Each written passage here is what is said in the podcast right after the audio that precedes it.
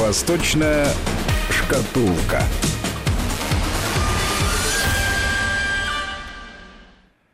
Добрый вечер. У микрофона Евгений Яковлев. И с нами, как всегда, в это время и в этот час Алексей Александрович Маслов. Здравствуйте. Ну, разгораются страсти с новой силой. А Китай, США. И в это дело втягивается Канада. А дело компании Huawei.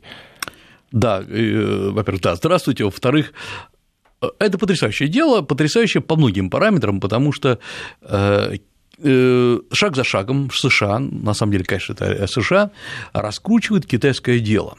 Э, и не делал, не только делал Huawei, я думаю, что в дальнейшем пострадает еще и э, ZTE или Lenovo, то есть все крупнейшие китайские э, лидирующие компании. Я напомню, в чем в принципе дело. Huawei – это компания, которая формально является акционерным обществом, но которая была создана, конечно, при гигантской поддержке государства. И Huawei начинала с того, что выпускала силовые кабели, провода, и практически на этом и поднялась. То есть, когда весь мир еще только-только Э, открывал для себя дешевый Китай, Huawei уже тогда поставляла э, огромное количество вот всех этих проводов. И, скорее всего, э, как многие говорили, какие бы провода, чтобы на них не было написано на этих проводах, в вашей квартире всегда идут провода Huawei.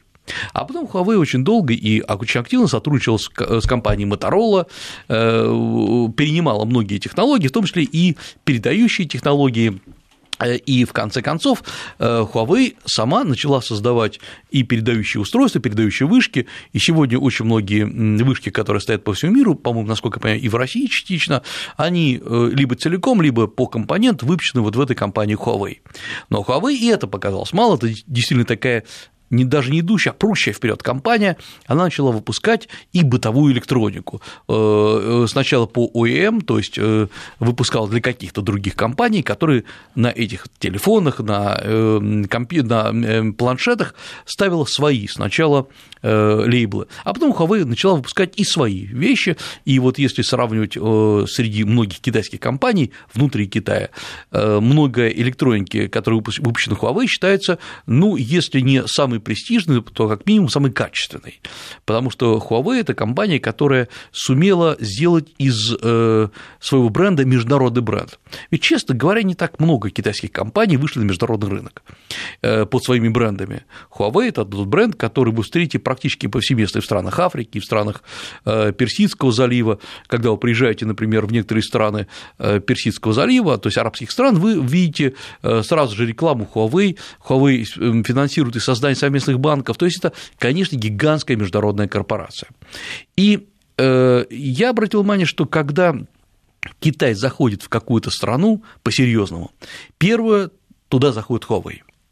И Huawei сразу проводит то, что называется разведку боем, открывает свои иногда лаборатории, иногда свои производства и всегда сразу влезает в телекоммуникационное оборудование, потому что контроль за телекоммуникациями – это контроль практически за всей страной. Э, Huawei долгое время, например, в Африке скупала радиочастоты. И хотя они не используются, потому что, например, с длинных волн уже практически все ушли, перейдут же на коротких волнах, все радиостанции, в основном радиостанции работают, иногда на средних волнах, но в любом случае Huawei покупал эти волны в надежде, наверное, что вдруг когда-нибудь запустит э, свои, э, свои, свои радиостанции. Ну или задействует какие-то другие технологии для других каких-то нужд. Да, скорее всего. И в этом плане, конечно, Huawei, говоря простым русским языком, сильно мозолил глаза э, очень многим э, лидерам, э, лидирующим компаниям западного мира, которые, которых Huawei, конечно, подвинула. И я думаю, что, например, в крахе компании Motorola, я напомню, что она была американская, потом приходила из рук в руки, ее купил одно, сначала там, после долгих перехода, в конце концов, э, она оказалась, скажем, компанией бренд сам по себе у другой китайской компании Lenovo. Но в любом случае Huawei, на мой взгляд, и была тем гробовщиком, которая методично копировала э, оборудование, копировала технологии Motorola и в конце концов вот так серьезно э, разорила ее. Была и другая компания китайская, американская, которая очень активно действовала, или ошибаюсь, еще в начале 2000-х годов, сейчас она практически исчезла, знают они только знатоки, это компания Palm Computing, это та, которая, наверное, одна из первых выпускала самые удобные наладонные компьютеры, очень удобная, и именно многие вещи, которые выпускались э, этой компанией, выпускались как раз на заводах Huawei. И Huawei одна из первых выпустила свой наладонный компьютер, который, ну, скажем так, случайно был полностью похож на вот это Palm Computing, и, по сути дела, вот Palm Computing очень рассчитывал, что будет активно работать и в Китае, и по всей Азии, но его уже Huawei туда не пустила. То есть Huawei – это грамотная, агрессивная, абсолютно современная компания со штаб-квартирой на Манхэттене, с одной штаб-квартирой, естественно. Э, вторая, или точнее первая штаб-квартира находится в городе Шэньчжэнь на юге Китая. И вот арест Мэн Huawei – это, э, по сути дела, главного финансиста, главного финансового менеджера э, компании, и самое главное, наверное, э, дочери основателя компании, это, конечно, удар э, по э, серьезному китайскому бизнесу. И понятно почему, потому что Мэн Хуавей, наверное, никто как другие. Ваньчжоу. О, да, да, да, да. Прошу прощения, да, конечно. Мэн Ваньчжоу, извините, ради бога, да, её зовут, конечно, Мэн Ваньчжоу. А Мэн Ваньчжоу, как никто другая, знает финансовую основу компании и логику развития компании. Э, она э, является, являлась, точнее, и лицом компании. Практически со всеми крупными политическими деятелями, в том числе с российским президентом, встречалась именно Мэн Ваньчжоу. Э, и не случайно сейчас весь мир обошли ее фотографии с президентом Путиным на одном из экономических форумов, она присутствует, сидят рядом, судя по всему, по фотографии мило беседуют. То есть это, конечно, лицо, это, кто не видел фотографии, советую посмотреть, очень, на мой взгляд, симпатичная и такая очень эм, хорошо, хорошо ведущая себя женщина, очень хорошо себя подающая. Такой тип современного китайского менеджера, женщины, э, который сейчас уже довольно часто встречается в Китае. И вот Зачем сделан арест? Я напомню, что ее формально обвиняют в том, что она участвовала в руководстве компании, которая была дочерней структурой э, компании Huawei, и эта компания э, э, участвовала в сделках с Ираном, а сейчас, судя по всему, еще и припишет ей Северную Корею. Формально эта компания прекратила свое существование в 2016 году. И через несколько лет всплыла вот эта история. Это значит, что американцы очень внимательно отслеживали, имели досье на, наверное, не только на нее, но вообще на всю компанию Huawei и на другие китайские компании которые лежали под сугном до поры до времени, пока, собственно говоря, Трамп не начал вот этой вот антиамериканской кампании. Второй момент, который он обращает на себя внимание, то, что нигде абсолютно не опубликованы, что не то она делала. Э, хотелось бы, конечно, посмотреть некоторые документы или, по крайней мере, то есть ее обвиняют, мы знаем, в чем ее обвиняют, а вот э, какой-то конкретики нету. Наверняка она где-то есть, поэтому американцы ее держат тоже пока э, в загашнике, чтобы потом уже ей выстрелить. Э, Китай резко ответил. Китай вот на сегодняшний момент пока мы здесь сидим, вот беседуем, э, насколько можно понять, уже три канадца задержаны. Да, уже даже три. Да, уже три, да, сначала был два, да, на сегодняшний момент уже три, и причем двое из них, вот первые, которые были задержаны, они э, жили в Китае, один жил в городе Даньдунг, Даньдунг город – это Даньдунг, точнее, это город, который находится на границе Северной Кореи. Один из, э, то есть это город китайский, но там в основном, например, северокорейские ресторанчики, это город, где северные корейцы работали, естественно, по соглашению с Китаем, через который, через этот город возились очень многие э, китайские товары в Северную Корею, и э, там же иногда, собственно, жили и некоторые западные наблюдатели, опять-таки абсолютно официально, поскольку это была ближайшая точка, где можно было э, наблюдать за Северной Кореей. Город Даньдун сейчас почти, скажем так, вымер. Мне просто приходилось там быть недавно. Когда-то это был такой действительно северокорейский город на территории Китая. А сейчас, после вот всех этих санкций против Северной Кореи, э, поскольку были наложены, я напомню, санкции и на зарубежную рабочую силу для северных корейцев, им пришлось отозвать очень многих китайцев, э, корейцев обратно, и город утих, он стал таким тихим и очень захолустным. Э, вот один из этих канадцев, собственно говоря, и э, Спейвер его зовут, он не просто жил на территории вот этого Даньдона, он еще был руководителем э, такого, э, такой организации, называется организация ПАЭКТУ, это название организации ПАЭКТУ по культурному обмену. И Формально он, опять-таки, встречался с северным корейцем, есть, обошли, опять-таки, весь мир фотографии его встречи с Ким Чен Ыном, то есть такой человек, э, и, кстати говоря, очень многие говорят, что он один из самых опытных, наверное, аналитиков был по Северной Корее, В чем ее обвиняют, пока непонятно. Но, судя по всему, его обвинят в шпионаже. Я так понимаю, что к этому делу движется. Второй э, канадец – это сотрудник, э, бывший сотрудник канадского посольства, который ныне является аналитиком в одном из э, крупнейших аналитических центров, и тоже они между собой знакомы, и Спейвер, он, например, довольно много участвовал в консультировании китайцев и северокорейцев по поводу бизнеса и по поводу культурных обменов. То есть я думаю, что выбрано не случайно, эм, э, и в конце концов, э, э, я думаю, что Китай будет наращивать количество вот этих вот людей. Эм, самое главное, что у Китая много вариантов и много способов, каким образом прихватить китайских, америк... канадских или китайских или американских бизнесменов ситуация с бизнесом в Китае чем-то напоминает ситуацию с российским бизнесом. То есть, когда человек работает, он всегда что-нибудь донарушает. И не потому, что он так хочет нарушить, а потому что так выстроена система. Масса законов, масса неопубликованных документов, или опубликованных, но не прочитанных, или опубликованных на китайском, э, очень много э, протекционизма. То есть, в любом случае, иностранец все время где-то ходит на грани. Э, работать как в США, то есть вот сидеть спокойно в офисе, закрывать счета, платить налоги и дело заниматься поставками, в Китае очень сложно, почти невозможно для иностранцев. Э, и вот я думаю, что сейчас Китай, конечно, на всех собирал и собирает такие досье на иностранцев. Когда надо, прихватит и американцев, когда надо, прихватит и канадцев.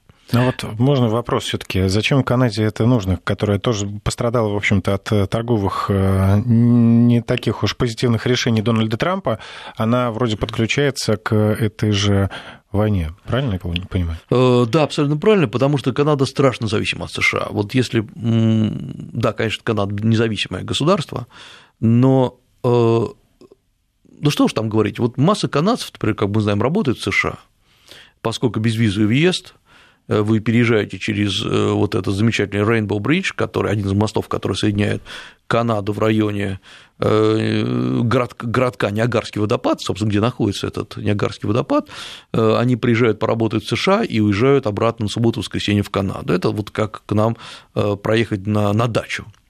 Это на бытовом уровне. На уровне государственном, я напомню, что Канада, по сути, граница только с США, Э, Канада полностью зависит от американских и поставок, и э, инвестиций, э, масса совместных предприятий, поэтому эм, просто так взять и разругаться с США Канада не может. У Канады нет самостоятельной внешней политики.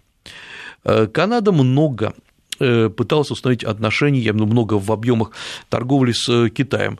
Э, Си Цзиньпин встречался с канадским премьером, они, кстати говоря, обсуждали и вопросы создания различных зон свободной торговли, то есть казалось, вот-вот будет наращиваться сотрудничество.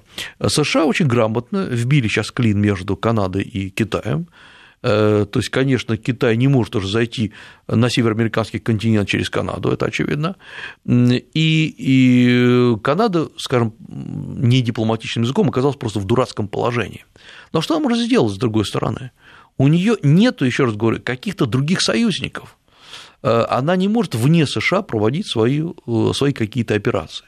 И если, например, вот, как ни странно, даже у Мексики есть какая-то своя особенность, потому что Мексика очень тесно связана вот с этим, с латиноамериканским миром, исторически и так далее, и, э, а у Китая есть своя позиция по отношению к Латинской Америке. США, Китай очень активно там работает, и через Латинскую Америку через, например, Аргентину, Бразилию, вот он пытается затянуть и Мексику в свой э, ареал э, э, взаимодействия. А вот у Канады нет никакой своей внешней политики. Канада чистая, спокойная страна. Чего, я думаю, опасались еще и американские политологи. Я напомню, что в Канаде, особенно в Торонто, гигантские чайнатауны. Я, это даже не чайнатаун, это я неправильно выразился, это просто гигантские кварталы, где проживают китайцы, И не как маленькая гетто, это просто районы города, где стоят и китайские офисы, заведения, где основной язык китайский, где вы приходите в любой ресторанчик или в любую аптеку, и лучше, чтобы вы говорили на китайском, потому что на английском они говорят хуже.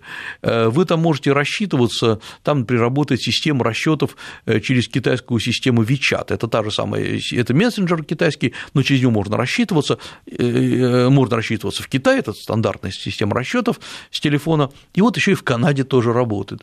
Э, в, Кита... в Канаде работают эм, все китайские кредитные карточки, то есть вот это вот анклав на территории Торонто, есть, конечно, и в Оттаве, но Торонто главная такая вот э, опора китайцев, это, конечно, раздражитель для США, потому что туда приезжают очень много не просто китайцев, а бы каких, туда приезжают уже современные китайцы учиться и работать, и количество канад... Э, китайцев в Канаде постоянно возрастает. Э, есть небольшие конфликты, потому что есть уже китайские кварталы, где боятся селяться, селиться э, не, не китайцы, но тем не менее, если бы дело продолжалось так, оно продолж, как продолжается, я думаю, что влияние Китая на Канаду стало бы колоссальным, фантастическим, просто особенно в некоторых городах. И учитывая, я напомню, что Канада э, гигантская по своей территории, но очень маленькая по населению, потому что большая часть Канады, вот туда ближе к Ньюфаундленду, это же холодно холодно, э, не просто холодно, а очень холодно, когда вы отъезжаете уже от Торонто туда на север, э, вот где идут Оттава, это просто холодная территория, где мало кто селится. И вот китайцы, ну, на мой взгляд, э, отхватили себе самый интересный кусок. Торонто – это прекраснейший город, относительно теплый, ну, там климат приблизительно такой же, как и э, в Нью-Йорке или в Баффало, поскольку, ну, строго говоря, с Баффало они находятся по разные стороны от озера, от Великих Американских озер, от э, озера Мичиган, от озера Эри, поэтому как раз с Канадой скажем, с точки зрения американцев, Трамп поступил очень грамотно. Он выбил Канаду, как вот ножку у стула, из-под э, Китая. Пожалуйста, отодвиньтесь. Да, и более того, теперь в Канаду китайцы не зайдут, я имею в виду крупный китайский бизнес. Вот это, как бы мы не смеялись над Трампом, э, понятно, что не он продумывает политику, там наверняка сидят, судя по всему, очень грамотные ребята, которые классно ссорят страны между собой. Поэтому вообще вот ситуация, начало вот этой ситуации э, с госпожой Мэн – это начало очень, обмена очень серьезными ударами. Э, есть, есть еще один момент, который обращает все внимание. Это очень личный выпад. Вот когда идет э, борьба между э, США и Китаем в области торговых войн, это не лично, это такая борьба между странами. А здесь просто нанесен удар по члену китайской финансовой элиты, личной. Вот я думаю, что мы сейчас еще увидим этот обмен ударами, как говорится, в следующем году. Это вот э, это начало вот этих вот обменов. И э, есть же вот сегодня новости, просто в продолжении того, о чем мы сейчас говорим, это новости, связанные с выступлением Байдена э, о проникновении Китая в Африку, России и Китая в Африку. Джон, Джон Болтон. Извините, да. Джон Болтон, естественно, да, Джон Болтон, да. Значит, я обращу внимание, что что вообще говорит Болтон по этому поводу? Во-первых, есть хорошая новость для нас. Он называет две великих державы э, Россия и Китай. Китай, точнее, Россия. Давайте процитирую. Да. Конкуренты из числа великих держав, то есть Китай и Россия, быстро расширяют свое финансовое и политическое влияние в Африке. Ну, спасибо за великие державы. Приятно. Да, значит, Америка признает и нас, и Китай великими державами, что здорово. Про проникновение в Африку. Конечно же, удар нанесен опять-таки по Китаю. Э, присутствие Китая в Африке сейчас очень значительно, и э, если Китай раньше, так сказать, бил по группам стран, ну, там Северная Африка, немножко в, Маг... в страны Магриба заходил, э, в Южную Африку очень большие связи с Южноафриканской республикой, сейчас Китай уже бьет по территориям. Китай активно работает в, в Заире, в, в, в Кении, в Эфиопии, в Танзании, и практически все столицы железных дорог подчинено, конечно, Китаю. Китай открывает новые стипендии для ЮАР. В ЮАР просто китайская тема не сходит со страниц газет. Благодарственная китайская тема. Если кто-то из ЮАР, в том числе и руководство страны, приезжает в Китай, а бывает он там часто, э, мы видим просто слова глубокой благодарности китайскому, китайской партии и народу за то, что поддерживает ЮАР.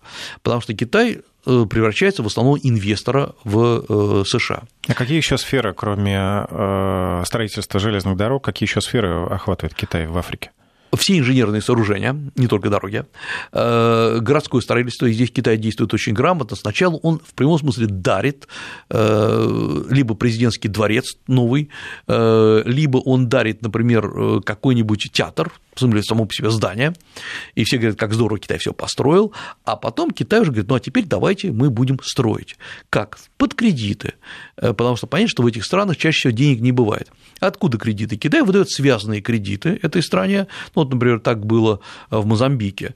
Э, Китай выдает кредит Мозамбику, э, но деньги поступают не в, сам, не в саму все страну, не в сам Мозамбик, а выдаются китайским компаниям, которые, собственно, и строят, из которых они платят и зарплату, закупают китайское же оборудование. Э, и что получается? Да, действительно, китайцы все построили, здание сдано, или железная дорога существует, но при этом деньги не ушли из Китая, возрос не ВВП страны, в данном случае Мозамбика, а ВВП Китая – ну и самое главное, страна осталась с, кредит, с э, долгами, с которыми надо рассчитываться.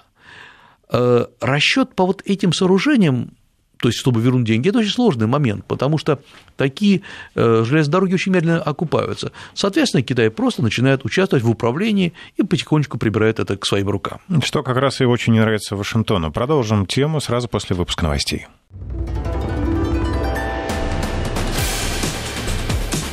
Восточная шкатулка. И мы продолжаем вместе с Алексеем Масловым. Напомню, что Джон Болтон, советник э, Дональда Трампа по национальной безопасности, обвинил Россию и Китай в расширении влияния в Африке, и э, Вашингтон намерен противостоять этому влиянию. Что может предпринять Белый дом? Э, я думаю, что есть еще один аспект, уже касающийся России вот в этих обвинениях. Понятно, что Россия сейчас далеко не самый крупный инвестор. Россия пыталась работать в Африке, например, с телекоммуникационным оборудованием. Несколько наших крупнейших операторов телефон, э, э, мобильной связи пытались выйти на Африку, но не так все оказалось хорошо. Потому что, ну, надо, с Африкой надо уметь работать, а, к сожалению, это тоже один из парадоксов, количество специалистов, российских специалистов по Африке просто минимально. Э, и некогда великая российская африканистика просто превратилась сегодня, э, вырождается и превратилась в изучение э, традиций африканских народов, но никак не современного африканского бизнеса. У Китая, в Китае та же самая история, честно говоря, в Китае вообще не было никакой африканистики никогда, но в Китае есть другое. Китай готов платить, готов раздавать подарки, назовем это так вот мягко, и Китай проникает в основном в промышленность африканскую, э, в железные дороги, в инженерные сооружения, а вот Россия, э, судя по всему, э, вызывает опасения США как один из крупнейших продавцов оружия. Да, Россия заметно в 3, даже в 4 раза отстает от продаж вооружения США по всему миру, но так или иначе Россия – это серьезный игрок на этом рынке. И китайские инвестиции плюс российское, плюс российское вооружение в Африке, конечно, могут сделать свое дело. Но есть и другой аспект, обратите внимание, как э, подают эту новость американцы, что Россия и Китай, точнее Китай и Россия э, залезают в Африку. Если уж говорить по-честному, у России свои интересы в Африке, у Китая свои интересы. Иногда они пересекаются как конкурентные интересы. Э, то есть, э, например, если брать такие страны, вот тот же самый Мозамбик, о котором мы говорили, и где на гербе страны находится, я напомню, автомат Калашникова, э, это наша традиционная сфера интересов, и туда очень активно залезает Китай. Так же, как традиционными сферами интересов являются э, многие страны Черной Африки, Центральной Африки. Поэтому я думаю, что не надо здесь объединять, как бы американцы не хотели, Россию и Китай как некий вот такой тандем, как сегодня еще э, многие, не сегодня, а вот несколько дней назад э, было опубликовано, что Россия и Китай создают азиатскую антанту. Это очень смешно, конечно, по-своему. Э, то есть главное сейчас запугать весь мир, что Россия и Китай сейчас объедят усилия и против кого-нибудь пойдут, против США. Э, Идет, конечно, страшно абсолютно контрпропаганда э, против России и Китая, и я думаю, что здесь есть задняя такая мысль, а может быть, мысль вполне очевидная, чтобы вбить клин между Китаем и Россией, рассорить их, сначала свести их как двух мальчишей-плохишей, чтобы кто-то замахал руками и сказал, нет, нет, нет, мы вообще не, не про это, мы, мы хорошие, мы за спокойную мировую торговлю. Ну, конечно, хорошим будет Китай в этой ситуации. Ну, естественно, Китай, потому что Китай, вот он такой медленный, так вот он, весь Китай похож на нынешнего Дэн Сяопина, такой иногда улыбающийся, всегда строгий, но всегда патерналистский, вот он готов понять и простить. Э, Россия, конечно, более жесткая, более агрессивная, и э, Россия находится, конечно, экономически в более тяжелом положении, чем Китай. Вот здесь есть еще одна вещь, которую я хотел бы с вами поговорить, затронуть, э, скорее уже подводя некоторые итоги года, мы я думаю, еще будем подводить вообще по российскому азиатскому направлению, но так уж получается, что последнюю часть года ньюсмейкером был Китай, Китай-США, Китай-Россия, есть несколько моментов, которые обращают на себя внимание. Во-первых, очевидно, что в этом году российско-китайская торговля возрастет. Возрастет она э, больше 100 миллиардов долларов, составит, может быть, 105, может быть, 107, кто-то говорит 110 миллиардов, то есть она преодолеет вот этот вот психологический рубеж в 100 миллиардов. Ну вот по сравнению с прошлым годом это примерно сколько? Какой ну, в прошлом году было 86 миллиардов, по китайским подсчетам было 89 миллиардов, у нас есть некоторая разница в подсчетах, но это серьезный рост, конечно. Хорошо ли это? Да, однозначно хорошо. Но я напомню, что э, вот такой рубеж 100 миллиардов должен был достигнуть, быть достигнут в 2015 году. Э, а у нас, наоборот, в 2014-2015 годах получилось проседание. Пробуксовка, а почему? Э, изменение цен на нефть раз, а потом э, вообще-то начались вот эти вот антироссийские санкции, и Китай себя повел, мягко говоря, очень странно. В этом плане Китай не стал, был большой же расчет на то, что Китай будет участвовать в российском импортозамещении, то есть будет инвестировать, и при помощи Китая Россия создаст новые предприятия, которые потом будут работать на российскую, возможно, на российско-китайскую. На дружеское плечо не подставил? На мой взгляд, не подставил. Э, Китай э, проявил абсолютно разумную с точки зрения Китая экономическую осторожность. Если начались санкции, зачем же вкладывать в ту страну, которая сегодня находится под санкциями? Так размышляет любой бизнесмен. И Китай, э, Китай очень холоднокровен в этом плане. И здесь есть еще одна вещь, которую надо для, нам понимать. Мы имеем дело со страной, я имею в виду с Китаем, у которого тысячелетняя история дружбы и сотрудничества со странами. Китай всегда очень обаятелен, и Китай всегда абсолютно э, во все времена проявляет максимальное дружелюбие к своим партнерам. Китай очень-очень редко бывает по-настоящему агрессивен открыто агрессивен. Китай может быть агрессивен в плане экономики, то есть пролезать в экономике других стран, это да, но так, чтобы пугать, обижаться, это просто исключительные истории. И иногда вот это вот э, традиционное дружелюбие э, мы, некоторые российские политики, некоторые бизнесмены принимают за некую эксклюзивность отношений. На мой взгляд, никаких эксклюзивных отношений между Россией и Китаем нету, их и не должно быть. Китай э, и, собственно говоря, руководство Китая, объезжая многие страны, и европейские страны, азиатские страны, для всех говорит одну и ту же формулу о том, что отношения лучше, чем когда бы то ни было, что мы развиваем наши добрые отношения, что данная страна является нашим основным партнером. Вот эти формулы традиционные говорят о том, что действительно Китай ценит страну.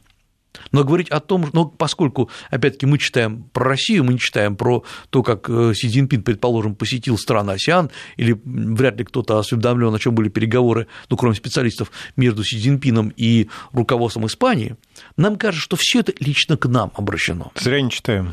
Ну да, зря не читаем, потому что тогда бы стало понятно, что вот к нам применяются те же самые формулы, что ко всем другим странам. Это не хорошо, не плохо. Это просто такой тип установления дружественной дипломатии. Поэтому это надо учесть, отложить в сторону и смотреть на реальные шаги, реальные поступки. На мой взгляд, вот как раз здесь и происходит некий сбой в нашем э, понимании э, Китая. С одной стороны, как я уже сказал, в этом году вырастет, выросла, точнее, уже э, двусторонняя торговля. И опять-таки это можно поставить в любом случае знак плюс. Но есть некоторые два минуса, один небольшой, а второй очень большой рядом с этим плюсом. Небольшое то, что, к сожалению, особо не изменилась структура этой торговли. То есть как Россия продавала от 65 до 70% минерального, то есть минеральных ресурсов в Китай, то есть нефть, газ, так она сейчас и продает. Мы нарастили в этом году некоторое количество сельхозпродуктов, мы нарастили, ну, например, там в том числе мука пошла в Китай, небольшой объем сои, и это, это очень здорово. Но с точки зрения общих объемов торговли это мизер, это там 1,7 миллиарда, может быть, 2 миллиарда. Это не так уж и много по сравнению с 700 миллиардами, на которые мы выходим. Это небольшой минус, но это говорит о том, что мы не можем раскачаться, мы не можем пробить технологический китайский рынок, мы не можем сделать, э, то есть предложить Китаю что-то другое. Почему? Могу пояснить. Вот, например, что мы можем продавать, ну, кроме сельского хозяйства, мы можем, например, продавать продукты глубокой нефтепереработки, то есть не нефть гнать туда, а уже готовые продукты. Для нас это выгодно, потому что, во-первых, это рабочие места, во-вторых, это прибавочная стоимость, э, э, это, может быть, полимерные масла, это ну, масса всех этих вещей можно продавать. Ну, вообще это рациональное потребление уже. Конечно, это рациональное потребление. Более того, это таким образом мы создаем свою промышленность. Торговать постоянно нефтью и газом, ну, нефть это просто, э, просто, на мой взгляд, безумие. Это э, как временная мера, да, но как постоянная, и за счет этого наращивать торговлю, это безумие, это опять-таки загонять страну вот в эту вечную сырьевую зависимость. Так почему же Россия не может выйти на э, рынок глубокой нефтепереработки Китая, продавать уже готовые продукты? Может быть, Китай запрещает? Нет, Китай не запрещает. Но мы знаем, например, что э, глубокая нефтепереработка в США – это уровень нефтепереработки, там крекинга и так далее, это 95% переработки, это очень высокий уровень. В Европе чуть пониже, 85-90%. В России лучшие заводы показывают там 76%. То есть в России уровень глубокой нефтепереработки ниже, чем в США и э, в Европе. Давайте сейчас э, сделаем маленькую паузу, отпустим некоторые регионы вещания Вести ФМ на собственное вещание, а с остальными продолжим.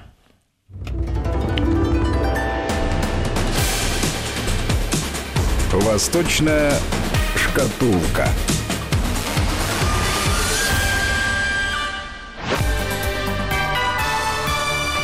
Вести ФМ.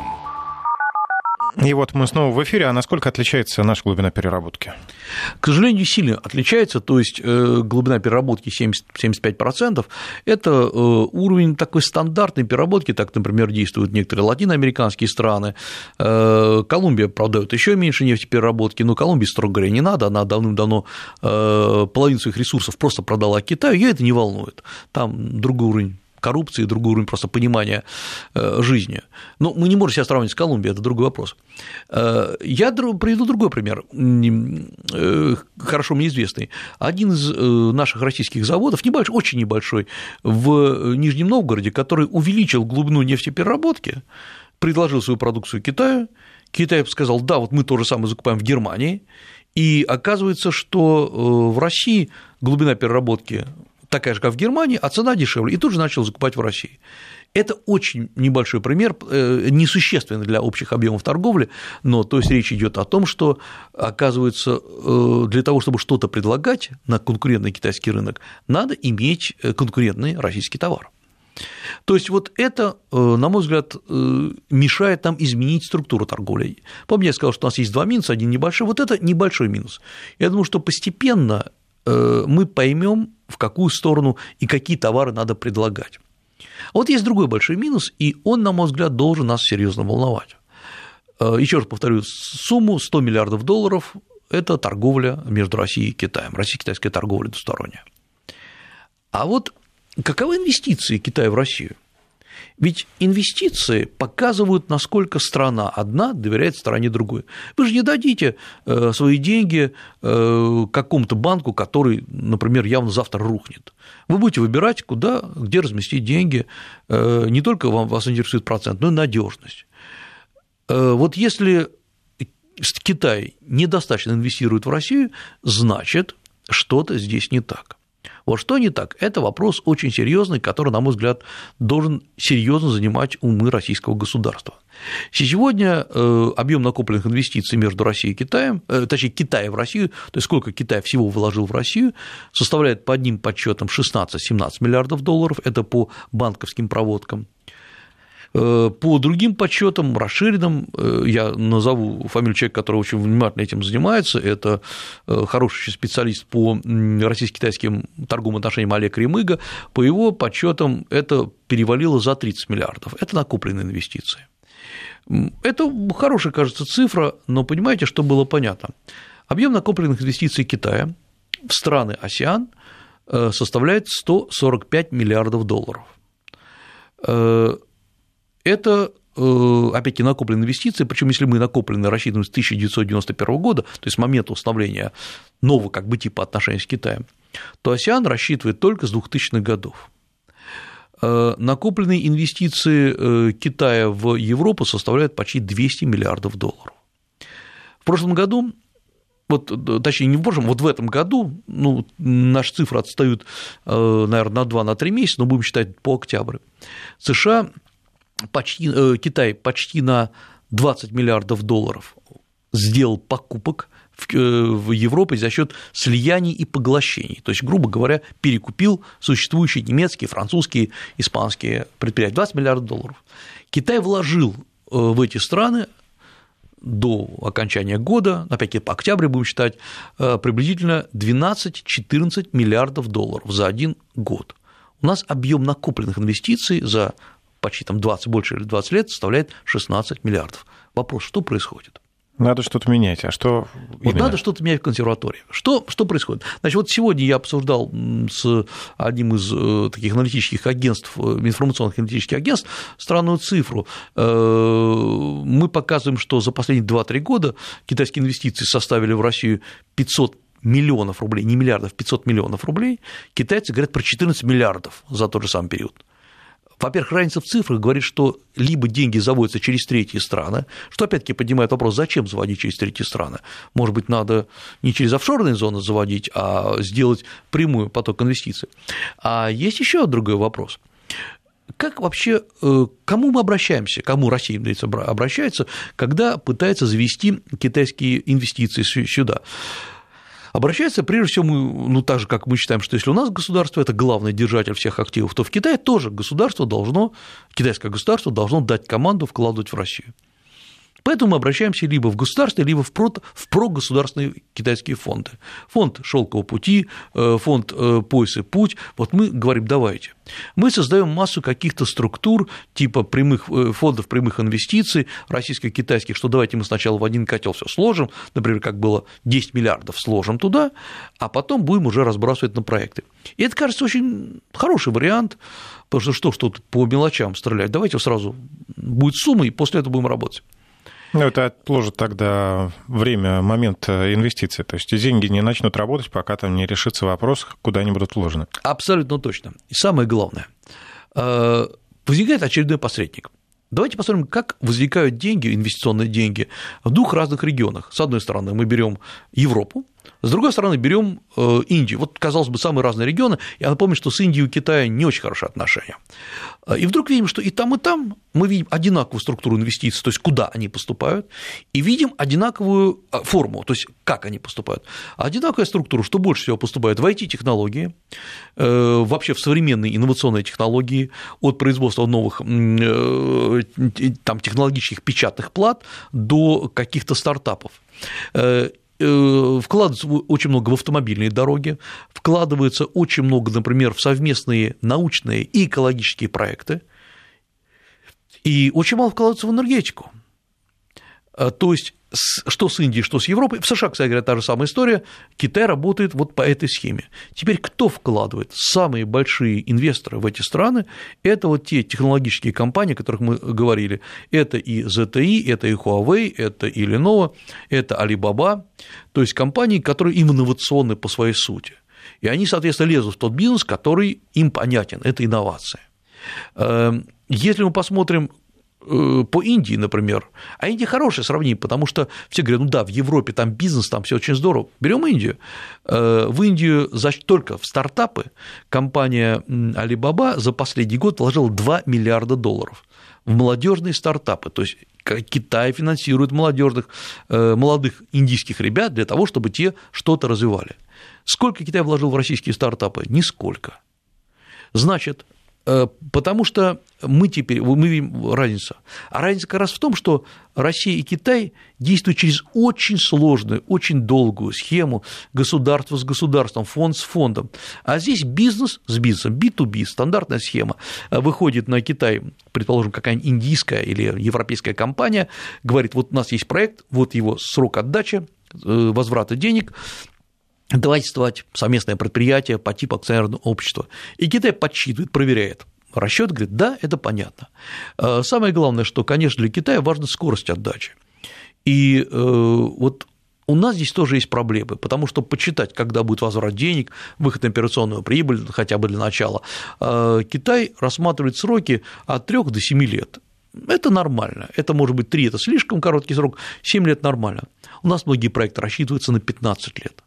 Понимаете, для частной компании какая бы она гигантская ни была, э, даже та же самая Алибаба, это, конечно, монстр, 15 лет э, вкладывать э, в, в ту страну, которая сегодня, к сожалению, находится в санкционном режиме, я имею в виду в Россию, ну, конечно, несколько страшновато. А сколько лет компания Алибаба вообще уже? Э, уже лет 10, конечно. А, то есть даже 15 нет, конечно, естественно, нет. да. То есть да, вкладывать кажется... на тот э, срок, который превышает даже срок жизни компании, естественно, Да, да, конечно, причем за этот срок Alibaba успела, э, у нее там масса ответвлений, Alipay, вот эта система платежная, и Alibaba как поставки, как электронная площадка, сегодня даже есть Али поставки пищи, ну, как у нас развоз быстрой Фуд. пищи. Да, да, да, да, да. Вот конечно, никто не рискнет вкладывать без какого-то хеджирования, серьезного хеджирования рисков, никто не рискнет вкладывать на многие годы. Вот таким образом, на мой взгляд, то, что нет серьезного инвестиционного сотрудничества, я не имею в виду сейчас количество документов, договоров, масса, а мы подсчитываем цифры, сколько вложено. Это говорит о том, что очень многие российские расчеты, э, особенно за последние 2-3 года, были неверны, были неправильны. Мы делали не ту ставку не на то. Мы делали ставку на какие-то абстракции, на очень красивые теории э, дружбы с Китаем, э, но дружба не исключает того, что надо подсчитывать, э, кто сколько и как получает. И вот довольно интересно, что если мы, например, посмотрим взаимодействие Китая со странами АСИАН, я напомню, что в основном страны АСИАН, за редким исключением, ну, если не брать Сингапур, который, конечно, очень развитая страна именно как э, финансовый центр, в основном же это страны не очень промышленно развитые. Там есть, конечно, развивающийся Вьетнам, но и совсем не развивающийся Мьянма – или, например, довольно вяло развивающаяся Индонезия, мы увидим, что даже с этими странами сотрудничество идет в высоких технологиях, в автомобильных дорогах, я имею в виду инвестиционное сотрудничество, и в совместных, например, даже университетах. А вот для России почему-то структура сотрудничества такая же, например, как со странами Латинской Америки. Вот это нас должно немножко настораживать. В общем, надо упрощать все конструкции, да, и повышать качество предложения. Да, абсолютно точно. А что еще? Э, надо привлекать новые кадры и новых специалистов которые все-таки могут сформировать нормальную концепцию взаимодействия не только с Китаем, но и с Азией в целом. Ну, в общем, люди у нас есть, э, мне кажется, таланты есть. Так Желание что... есть, главное. Теперь должна быть политическая воля. Продолжим подводить итоги года и делать прогнозы о сотрудничестве России и Китая и вообще о Восточной экономики с Алексеем Масловым через неделю, в следующий четверг. Спасибо большое. Напомню, руководители э, школы востоковедения Высшей школы экономики Алексей Маслов и Евгений Яковлев провели этот эфир. Спасибо.